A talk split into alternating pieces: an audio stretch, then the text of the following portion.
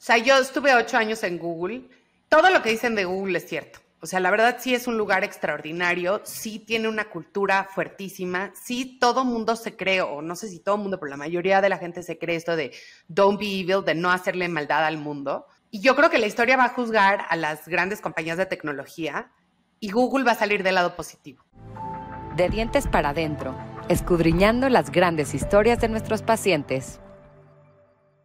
Bienvenidos a De Dientes para Adentro. El día de hoy tenemos como invitada a nuestra querida Carla Berman. Bienvenidos, Carla, qué gusto tenerte aquí, gracias. Muchas gracias a ustedes este, por invitarme. Son personas muy importantes en mi vida, como ustedes saben.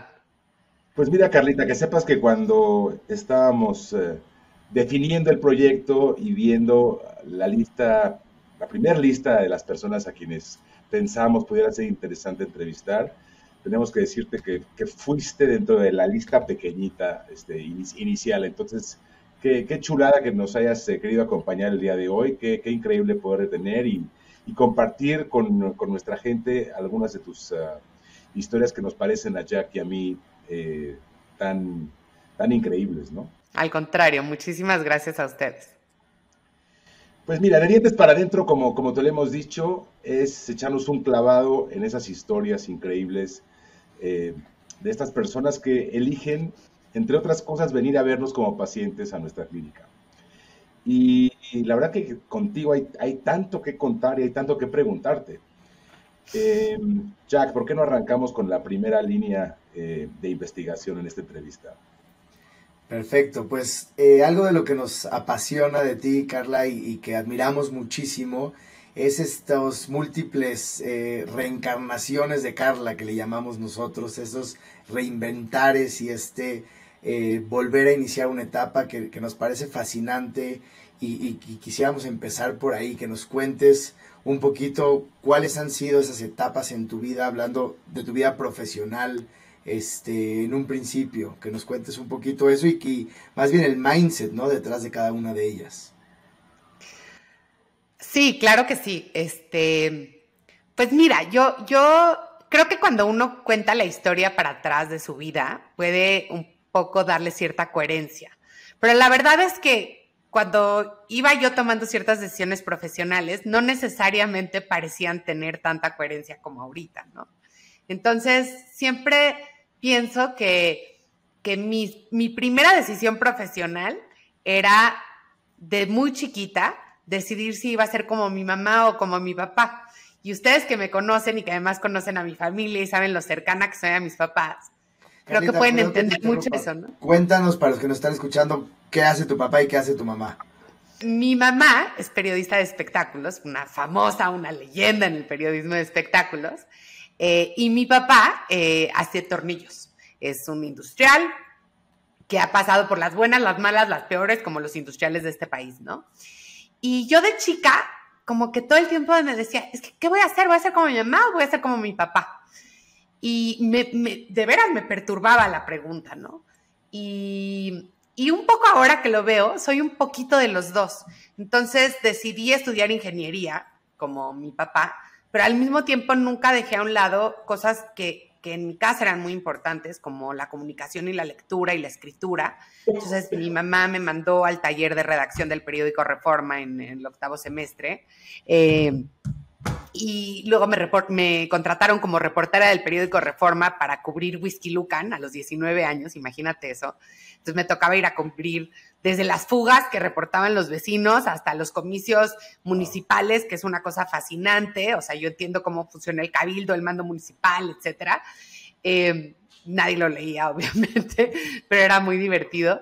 Y, y yo decía, bueno, pero esto nada tiene que ver con mi carrera, pero la verdad es que poco a poco me fui dando cuenta que todo tiene que ver, ¿no? Entonces después cuando salí de la carrera empecé a trabajar en McKinsey, trabajé como consultora unos años, eh, luego me fui a hacer una maestría, hice un MBA y cuando regresé trabajé muchos años, bueno, trabajé muchos años en una empresa de comunicación que es Grupo Expansión, pero yo quería ser como una gran ejecutiva de medios, ¿no?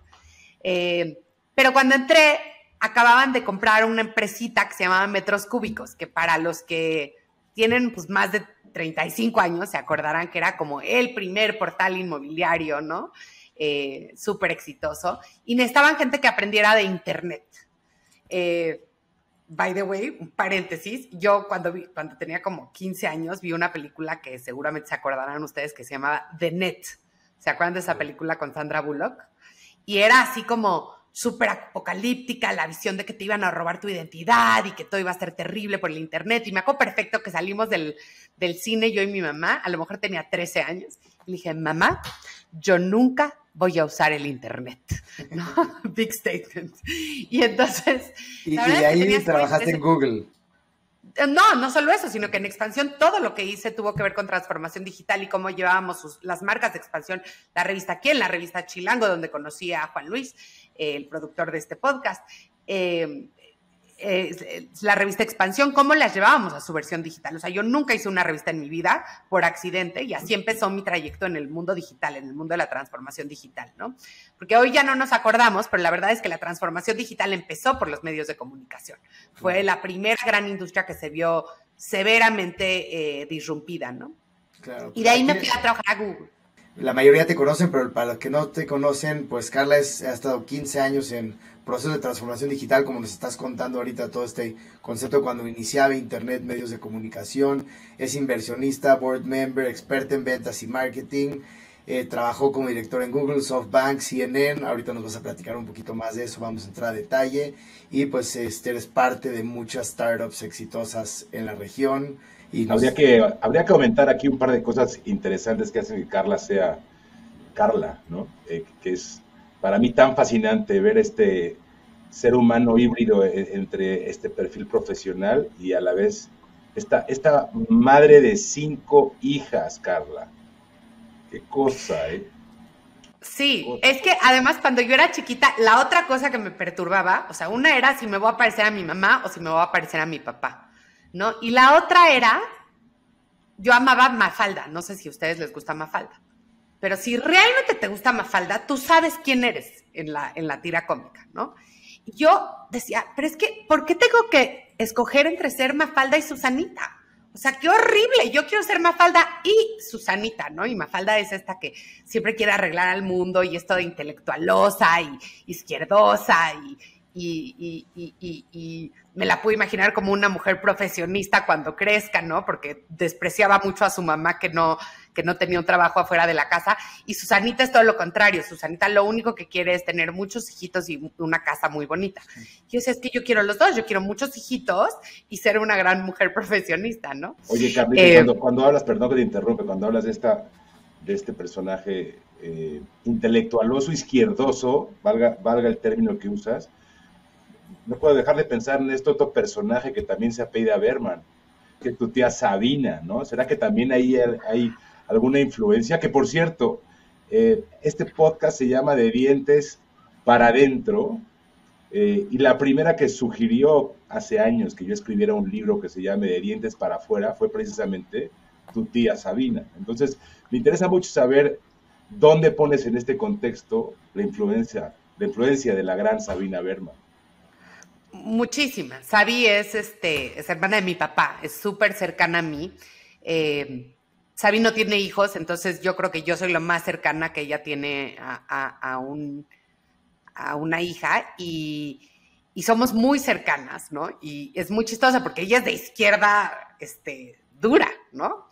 Y, la verdad es que yo cuando digo que soy de izquierda, la gente se muere de la risa de mí porque me dice, ¿cómo? ¿Trabajas en SoftBank o trabajas en, o trabajas en Google? O sea, el capitalismo puro. Pero, pero sí, muchas de mis ideas definitivamente vienen, vienen de ella. Este, y, y, y somos una familia muy rara porque pues tú ves a mi mamá, que es este, Shanique Berman, que pues de política no, ni, habla, ¿no? Y que le gustan las frivolidades nada más, ¿no? Como los artistas y qué pasa en el mundo del espectáculo. Y luego ves a mi abuela, que es psicoanalista, y luego a mi tía, que es intelectual, y a mi papá. Y sí, creo que eh, la verdad, todas esas han sido influencias increíbles para mí. Entonces, yo digo que, o sea, yo la gente que no lee el TV Notas los martes, soy muy sospechosa de ellos. Oye, te interrumpí un poquito. Regresemos un poco a esta historia de, cierre entre Mafalda y Susana, que ibas este, hilvanando ahí algo muy poderoso. Ah, entonces me preguntabas. Entonces sí, la verdad es que yo siempre, y ahí sí, lo atribuyo 100% a la chutzpah de mis dos papás. Eh, yo sabía que quería tener una familia muy grande y cada vez que... Como ¿qué es chutzpah para los que nos están escuchando, Carlita? Chutzpah es una palabra en hebreo que no tiene una buena traducción al español, pero que es como ser desvergonzado, pero no en el mal sentido, sino como atreverte a lo que nadie se atreve, ¿no? O sea, pedir un descuento en Liverpool, por ejemplo, es como, qué chutzpah, no lo puedo creer. Como qué huevotes, ¿no? sí, un poco sí. Y entonces cuando yo llegaba con mi papá, me acuerdo cuando tuve a mi tercera hija, y y quería amamantarla más tiempo que lo que había amamantado a las otras dos. Y entonces yo decía, es que no voy a poder porque tengo que regresar a trabajar y qué voy a hacer. Y mi papá me dijo, pues dile a tu jefe que te la vas a llevar y la vas a amamantar en la oficina. Y yo, ay papá, eres un ridículo, eso no se puede hacer, ¿qué te pasa? Nadie nunca lo, o sea, ¿de qué me estás hablando? Y, y me dijo, pues sí, pero el no ya lo tienes. Y entonces me mordí la trenza así durísimo y fui con mi jefe y le dije, oye, eh, quiero amamantar a mi hija en la oficina y ya lo tengo planeado, voy a usar esta sala de juntas y no sé qué y no sé cuánto y bla, bla, bla. ¿Y qué opinas? Muriéndome de miedo adentro, ¿no? Y mi jefe me dijo, bueno, si nadie se queja, este, adelante. ¿Cómo cambiaron los tiempos, no? Hoy en día ya hay cabinas en los aeropuertos. Claro, hoy en día es lo más normal. ¿no? Claro, claro. Es mucho más este, Exacto. Ya no la amamantaría en una oficina, la amamantaría en el pasillo. Pero en ese momento, o sea, no teníamos cuarto de lactancia. Yo agarré igual con la tarjeta corporativa American Express, fui a comprar un, un frigobar para que hubiera un cuartito de lactancia, porque las mamás se sacaban leche en el baño, que me parece asqueroso. O sea, fue hace, pues mi hija tiene ahorita 11 años, ¿no? Esta, esta pequeñita. Y, y así varias cosas que, Entrelazan a Mafalda y a Susanita. Exacto, y que, y que yo decía, no, o sea, yo quiero tener otra hija, pero nunca me van a promover, pues ya, a ver, aviéntatela, ¿no? Y la última hija no le dije a nadie hasta que tenía seis meses, porque como, de embarazo, de embarazo, porque como era por Zoom, yo decía, ya, ya le voy a decir a mi jefe, no, no, ya le voy a decir a mi jefe. Y ya un día como que mi, mi esposo me dijo, Carla, o sea, te vas de maternidad en dos meses, le tienes que decir a tu jefe que estás embarazada. Eh, yo me acuerdo una de tantas que llegaste con Carrera que decía, bueno, que esa bebé no crece. Claro que crece, ya es una bebé nueva, ¿no? La otra. Y la verdad es que eso como un poco pensar que le vas a encontrar el modo y que vas a ver cómo sí se puede, ha sido un poco lo que siento que a mí me ha ayudado muchísimo, ¿no? Y hoy en día pienso y estoy enormemente satisfecha tanto de la carrera que, que he hecho hasta ahora y la que planeo seguir haciendo, eh, mi abuela tiene 95 años y sigue trabajando, entonces me quedan pues un chorro de años para trabajar. Y también de la familia que tengo, que es la que pues siempre quise, ¿no? Una familia grande, un familión. Y, pero bueno, volviendo, entonces cuando me volví como la experta en digital en Grupo Expansión, en ese momento dije, no, hombre, yo no soy experta en nada, me fui a trabajar a Google donde hice roles de estrategia y de ventas y, de transformación digital sobre todo. Y después decidirme un startup. Eh, en, en, una decisión que fue quizás la más arriesgada que he tomado en mi carrera. ¿no? Cuéntanos un poquito más de Google porque nos intriga mucho a los que no estamos en Google. Eh, este eh, ruido ¿no? que hay siempre alrededor, esta vibra de Google como que es el lugar más top y que tú estuviste ahí, que después te fuiste. Cuéntanos cómo es trabajar en Google, cómo es, es la experiencia dentro de Google. O sea, yo estuve ocho años en Google y yo creo que todo lo que dicen de Google es cierto. O sea, la verdad sí es un lugar extraordinario, sí tiene una cultura fuertísima, sí todo mundo se cree, o no sé si todo mundo, pero la mayoría de la gente se cree esto de don't be evil, de no hacerle maldad al mundo. Eh, y yo creo que la historia va a juzgar a las grandes compañías de tecnología y Google va a salir del lado positivo. O sea, estoy segura y convencida de que Google ha hecho el mundo un mundo mejor, un mundo más equitativo. Eh, y un mundo que no tiene quizás las cosas malas que sí ha traído otras partes de la tecnología. O sea, yo soy bien cuidadosa con el mundo tecnológico y los niños en la medida que puedo, porque es difícil, pero, pero creo que a veces nos confundimos entre tecnología y, y progreso, que es una tentación muy fácil para los papás y todos los papás andan presumiendo que sus hijos al año y medio saben usar el iPad y señores, no hay nada que presumir de eso. Lo único que hay que presumir es que Steve Jobs era un genio, ¿no? O sea, tu hijo es uno más del montón que sabe usar un excelente UI y UX. Y la cultura de Google a mí me impactó en muchísimas maneras. Creo que la primera es este pensamiento 10X, ¿no? O sea, en Google te meten mucho en la cabeza de que pensar en algo, en una solución incremental y pensar en una solución 10X, te toma el mismo tiempo, ¿no? O sea, pensar cómo voy a mejorar 10% un proceso, 10% mis ventas, etcétera, que pensar cómo las voy a 10 duplicar eh, o multiplicar por 10, te toma el mismo tiempo. Entonces, utiliza tu tiempo wisely. Y yo siempre pienso, trato de pensar en grande, eh, y a lo mejor no llegas al 10X, pero la incrementalidad me da mucha hueva desde que estuve en Google. Mucha hueva. O sea, no le dedico mi tiempo a proyectos que me parecen incrementales, ni en lo personal, ni en, eh, ni en lo profesional, porque pues me picaron esa, esa neurona, ¿no? ¿Por qué, Carlita? Es decir, ¿por qué esa hueva? Y lo que llama la atención es que de Google, a lo mejor eso lo explica, te fuiste a un startup, ¿no? Claro, pero es que un startup es cómo crecemos, cómo duplicamos las ventas cada año por los siguientes cuatro años. ¿Me entiendes? Es un reto gigantesco. Eh, y, creo que lo que yo me quería demostrar a mí era que no nada más era que yo había estado en lugares increíbles, sino que yo también podía hacer algo grande, ¿no? Y cuando tienes algo que cuatruplicas en dos años, pues te das cuenta que sí, que sí hay algo pues, ahí tuyo, ¿no? Entonces, yo creo que me sirvió muchísimo Google para todo. Es un lugar que te enseña a pensar en abundancia y no, o sea, no quiero sonar esotérica tipo de secret porque soy bastante práctica, pero sí te enseña a ser muy optimista.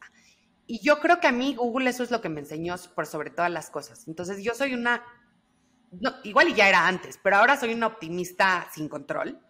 Eh, creo que también ser venture capitalist requiere que seas optimista, porque yo de cada empresa en la que hemos invertido te puedo decir 10 razones reales por las que va a fracasar. Pero entonces no invertirías en nada, ¿no? O sea, la verdad es que es muy fácil. Es, lo más fácil del mundo es encontrarle peros a las cosas. Pero yo decidí que yo no quiero ser esa persona. Para eso hay banqueros, abogados, etcétera, ¿no? Y, y, sí soy muy feliz y siempre estoy pensando en, en, en las posibilidades, ¿no? en, cómo sí y cómo sí se hace y cómo lograrlo y cómo ayudar y cómo... Y, creo que la verdad deriva en, tener una vida más plena. Sabes, Carita, eso, eso que comentas suena espectacular. Eh, piensa que te está escuchando un montón de gente que oye a ti mismo y, piensa, bueno, ¿y esto cómo lo aterrizo en mi vida? Yo no, dejo, no dejo de pensar que al escucharte, que te conozco de hace, híjole, voy a decir 30 años, y que conozco a tus abuelas y que conozco a tus papás, eh, que conozco a tu tía Sabina y que los conozco bien.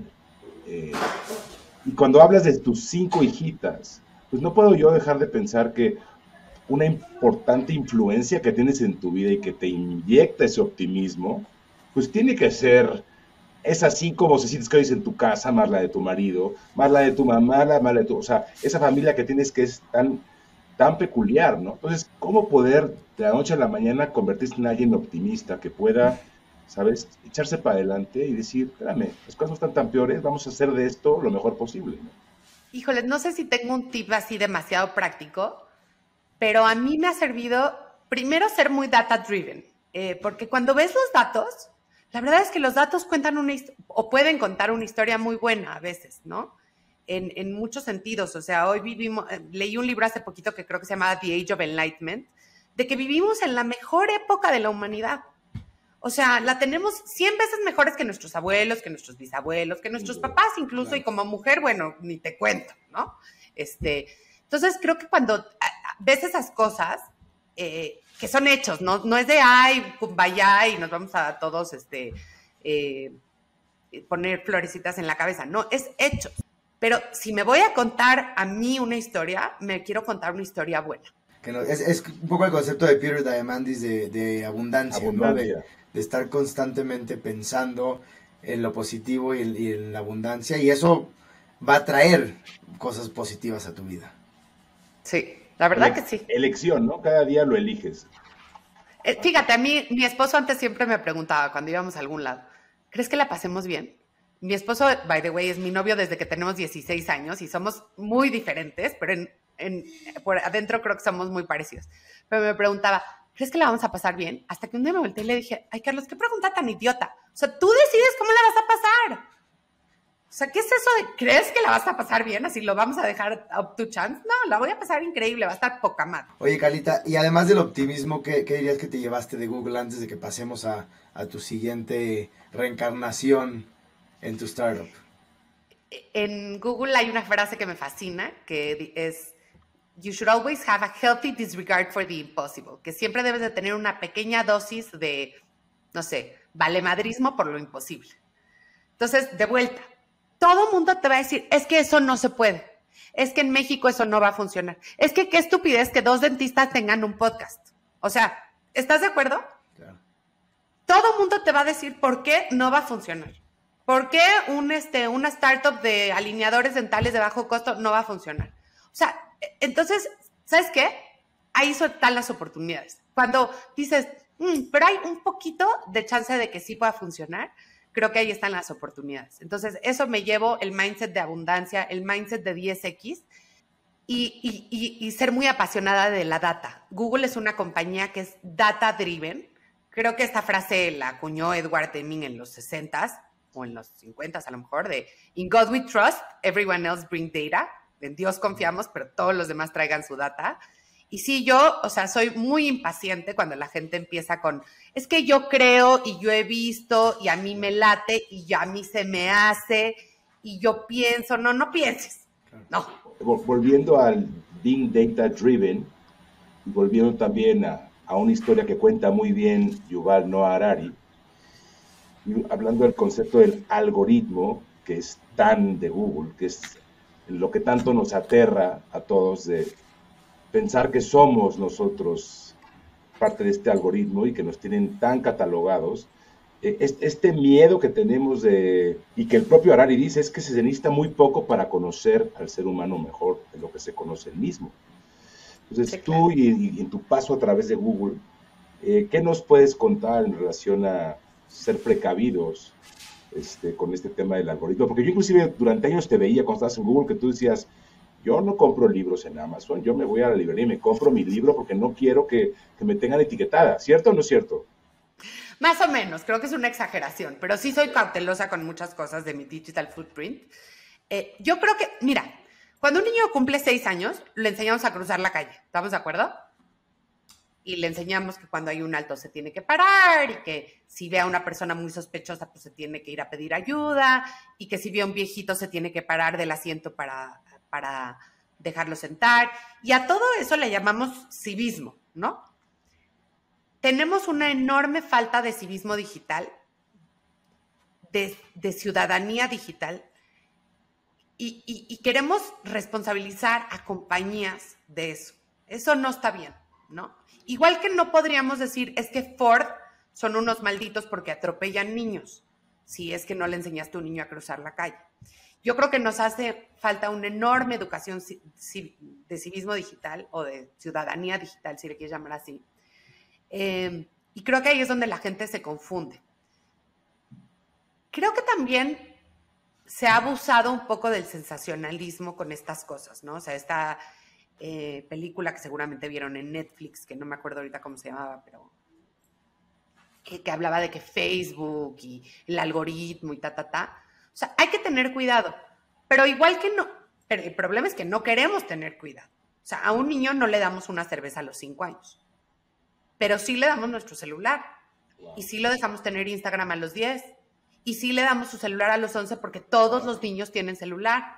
Y no solo eso, sino que en la escuela, en muchas escuelas creen que es un símbolo de progreso que todos los niños tengan una tablet.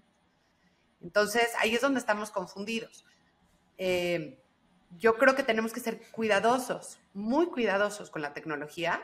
Entonces necesitamos ciudadanía digital. Este, y el problema es que a los papás nadie nos enseñó a cruzar la calle en el Internet. Entonces, ¿cómo le vamos a enseñar a nuestros hijos? Entonces, sí requiere un extra grado de informarnos y de tener mucho self-restraint, porque los papás somos, somos, y hablo, me incluyo, somos los primeros que no podemos soltar el maldito celular. Es que lo que yo pienso que pasa, y tienes toda la razón al, uh, hacer este statement tan poderoso que no nos enseñaron, pues no nos enseñaron porque nosotros mismos somos inmigrantes a este, a este entre comillas, app generation. ¿Qué recomiendas? siendo que no nos educaron de esta forma. O sea, somos nosotros, esta generación, la que, la que tiene que hacer algo al respecto. ¿no? Sí, no digo que sea fácil y no digo que yo cumplo todos al, al 100%, pero creo que estas son cosas fáciles de implementar que, que, deberíamos todos de hacer. El primero es que ningún niño tiene ninguna razón para tener un celular antes de segundo de secundaria. Ni si no tiene señal, ni si sí tiene señal, ni el viejo de la casa, no. O sea, no hay razón. Si necesita un celular para hablarle a sus papás, hay celulares de esos de, ya sabes, los flip phones que funcionan perfectamente bien, no les va a pasar nada. En Estados Unidos hay, muchas, hay muchos movimientos de que los papás se unen para decir, vamos todos a esperarnos hasta el octavo grado, se llama Wait Till Eight, incluso firman un pledge online y eso creo que ayuda a la presión social a la inversa de, de retrasarlo a mí se me ha hecho muy difícil, lo más difícil, lo más tarde que he logrado aplazarlo con mis hijos es a primero y secundaria, porque a, las, a todas les he dicho, cuando seas la penúltima, porque siempre me dicen, es que voy a ser la última, le digo, ok, ok, para que no sea la última, cuando seas la penúltima te lo compro. Eh, entonces ese sería el primero. El segundo es redes sociales. Las redes sociales, de verdad, a menos de que estén realmente supervisadas por ustedes, los niños no tienen nada que hacer en redes sociales antes de los 13 años es eh, eh, eh, les estimula cosas en el cerebro que no están listos y sí, sí, o sea, yo a veces me veo que digo, llevo 40 minutos viendo Instagram, por Dios santo. ¿Y cómo le voy a pedir a mi hija que, que, no, que se, que se controle si yo no me puedo controlar? Entonces, esa sería la segunda, redes sociales antes de los 13 años, no. Em, la tercera es tratar de tener espacios libres de celulares. No necesitan los celulares. Los hijos de Steve Jobs, los hijos de Bill Gates, los hijos de Larry Sergey no tienen celulares y no usan celulares en las escuelas y van a escuelas que son device free. Y las escuelas confunden el progreso y tener muchos devices con aprendizaje. No, los niños están viendo Instagram en sus celulares. No están este, buscando eh, un, un modelo de cómo Copérnico veía el universo, se los juro. Entonces, y, si no lo logras en la escuela, tratar de tener tus ciertos oasis eh, libres de devices, ¿no? Entonces, muy difícil, pero no cargar el celular en el cuarto, ni el tuyo ni el de tus hijos. Este, aparte, va a mejorar tu sex life, ¿no? Está comprobado, no lo digo yo. Va a mejorar tu sueño, vas a leer más, eh, etcétera, pero tratar de cargar el celular fuera del cuarto, aunque sea en el baño, en, algún otro lado, tener un Digital Sabbath, ¿no? Hay un libro maravilloso que leí al inicio de este año que se llama 24-6, ¿no? Que escribió una, una gran tecnóloga y que además es judía como ortodoxa moderna, y, cuenta cómo su familia dejó de usar el celular en, el sábado. Sí andan en coches, hacen muchas cosas, pero dejaron de usar el celular y, te dan unas ganas maravillosas y luego, claro, encuentras mil maneras de por qué no. Pero de repente dejarlo en la casa un ratito, eh, o, los niños, por ejemplo, durante el verano, tratar de que vayan a lugares donde no haya señal, no haya celulares, ¿no? una granja, etcétera. Pues contigo está ocurriendo lo que sabía que iba a ocurrir, que sabíamos que iba a ocurrir, que nos queda muy corto el tiempo como para poder explorando, escudriñando dentro de tus historias, que cada una de ellas tiene una riqueza espectacular. Eh, nos quedamos con muchas. Yo creo que este va a ser un podcast que, le va a ser de gran utilidad a la gente, que espero que se entretengan al escucharlo. Carlita, háblanos de, tu, de tus redes, dónde te pueden contactar, este, si alguien quiere contactarte, ¿hay tal cosa? La verdad, siendo consecuente con lo que dije, eh, soy poco activa en la mayoría de las redes. En la única que soy bastante activa es en LinkedIn, estoy como Carla Berman y trato de, bueno, contestar cuando la gente me, escribe. En las otras, pues trato de no, o sea, no posteo, no nada, pero en LinkedIn sí, porque sí creo que es, divertido. Eh, pero antes de que nos vayamos, a mí me tienes que dejar contar la historia de mis dientes. Por favor, vas. Bueno, a ver, yo vengo de una familia y Ricardo es testigo, donde, de verdad, Dios nos dio muchas cosas, pero lo que no nos dio fue buenos dientes. Y, para todos ha sido como un coco desde chiquitos. Y yo iba de chiquita al dentista y me acuerdo que me decía, tienes seis picadas. Y yo lloraba y decía, ¿cómo seis picadas? Ya para cuando me acaban de hacer las seis picadas, ya me tocaba ir a la, a la limpieza otra vez. Y un día mi mamá me habló y me dijo, acabo de encontrar al dentista que te vas a enamorar de él. Y yo tenía como 15 años o 17 años es un jovencito, acaba de llegar de Seattle, vente ahorita. Entonces, y no sé por qué mi mamá supo que íbamos a tener ese, ese clic Ricardo. Entonces fui a ver a Ricardo y hicimos un clic maravilloso. Fue el primer dentista que no me da miedo. Y, y después se fue de donde estaba. Entonces yo hablé a hacer mi cita y me dijeron, ya no trabaja aquí. yo, ¿y dónde trabaja? No, pues no sabemos. Y yo, ¿cómo va a ser? Y esto es en la época que tenía un Nokia, o sea, no había WhatsApp, no había redes sociales, no había, yo creo que no, o sea, a lo mejor Google empezaba. 2004, para ser exactos, no había Google. 2004. Empezaba Google. Yo creo que en ese año. Eh, está cumpliendo 20 años, entonces llevaba dos años. Wow. Y un día me lo encuentro en un centro comercial y yo, Ricardo, dame tu celular. Entonces ya me dio su celular, bueno, su teléfono y ya fui con él y empecé a ir al doctor, digo al dentista. Y luego Ricardo creció mucho la clínica. Y entonces ya no siempre te atendía a él. Y pues a mí la verdad, pues no sé, me puse tontis o lo que sea. Y entonces me fui a otro dentista, que además había entrenado muy bien Ricardo. Entonces, pues yo sabía que tenía lo mejor de él. Y un día Ricardo me escribió un, un mensajito por Facebook diciéndome, oye, vino tu mami, me dijo que te fuiste y todo bien, pero el feedback de tus clientes más enojados o, menos satisfechos es el que más vas a aprender. Y yo le dije porque me había ido y bueno, quedamos tan amigos como siempre y todo bien. Y de repente empiezo a soñar recurrentemente, sueño recurrente, que yo estaba casada con Ricardo y que le ponía los cuernos con otro señor. Y entonces un día, un, día que iba a ser Yom Kippur en la noche, se me rompe una muela. Y yo dije, es una señal. Entonces le hablé y le dije, Ricardo, hoy que es Yom Kippur, quiero regresar. Y Yom Kippur, para los que no, saben, es el día del perdón. Te quiero pedir perdón por haberme ido. Me dijo, no me tienes que pedir perdón. Le dije, y, y quiero regresar a ser tu paciente. Y pues regresé y soy muy feliz. Y además me encanta ir al consultorio. Eh, me encanta, tienen unas frases divinas en el techo y han cuidado mis dientes y mi sonrisa, y, pero sobre todo han cuidado mi, mi, mi psique. Este, y algunos de los mejores consejos laborales que he tenido los he tenido de Ricardo. Me acuerdo alguna vez que me viste muy angustiada y me dijiste, a ver, ¿pero qué te angustia? Dije, no sé si escoger para una promoción a esta persona o a esta persona. Me dijiste, tiene que ser humble. ¿Te acuerdas lo que me dijiste? ¿Cuáles eran las otras dos? Me acuerdo que no era humble y por eso no la contraté. Humble, hungry, smart. Es. humilde, hambriente e inteligente. Es del libro de Ideal Team Player de Patrick Lencioni. Y, ese día decidí no tomar esa decisión y bueno, este, la verdad, no saben cómo, cómo, cómo te quiero, Ricardo, eh, cómo los quiero, Jack, y han sido muy, muy, muy importantes en mi vida. Wow, pues es, un espectáculo escucharte, sabes que, que, es mutuo, yo he tenido el privilegio de ser tu fan eh, por muchos años y ver cómo te has desarrollado profesionalmente y verte cómo te desarrollas como madre de esas cinco increíbles niñas, de ver a tu mamá, de conocer a tus abuelas, de conocer a tu papá, de conocer a Carlos, la verdad que ha sido de los grandes privilegios poder, poder conocer a familias completas que vienen por acá y que cada uno nos deja un pedacito. Y es por eso que Jack y yo hoy queríamos que la gente conociera parte de tus historias, porque dijiste hace rato que has estado en muchos podcasts, ¿cierto?